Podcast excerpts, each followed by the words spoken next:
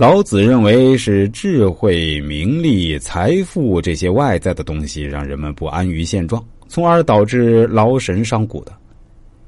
在现实的社会中，我们只能说老庄等人都是理想主义者。我们在看到他们这种美好理想的同时，也看到其局限性。一方面学习老子放弃小聪明、小利益，遵循大道的理念；一方面也应看到其他过于理想化的缺点。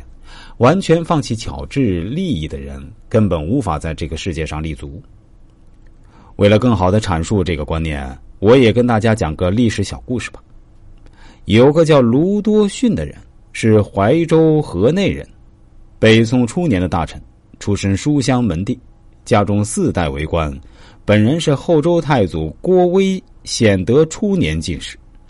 他博学多才，精通史经。文辞敏捷，喜欢术数，十分有谋略。宋太祖喜欢读书，每次到使馆取书，鲁多逊预先呈令使馆官吏告诉自己，知道宋太祖所拿的书一定通宵阅读。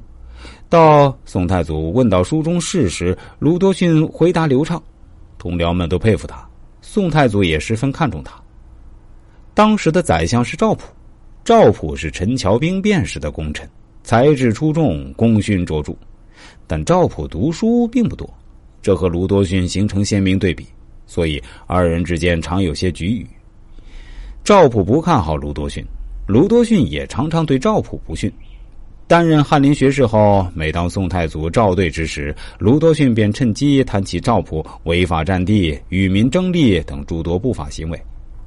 还有一天，赵普与卢多逊一起奏禀政事。这时，宋太祖赵匡胤想把年号改为乾德，就说这个年号自古以来未曾有过。赵普一旁附和，说这个年号起得好。几年后，宋灭后蜀，后蜀皇宫中的一些物品被送到宋太祖手中。宋太祖发现这些物品中呢印有“乾德”的字样，闻众人卢多逊说：“此为蜀十号也。”赵匡胤大为惊讶。立即命史官查对，果如卢多逊所说。赵匡胤大怒，提笔就在赵普脸上抹了一下，说：“汝怎得知如他？”赵普回家后一个晚上都不敢把脸上的墨迹洗去。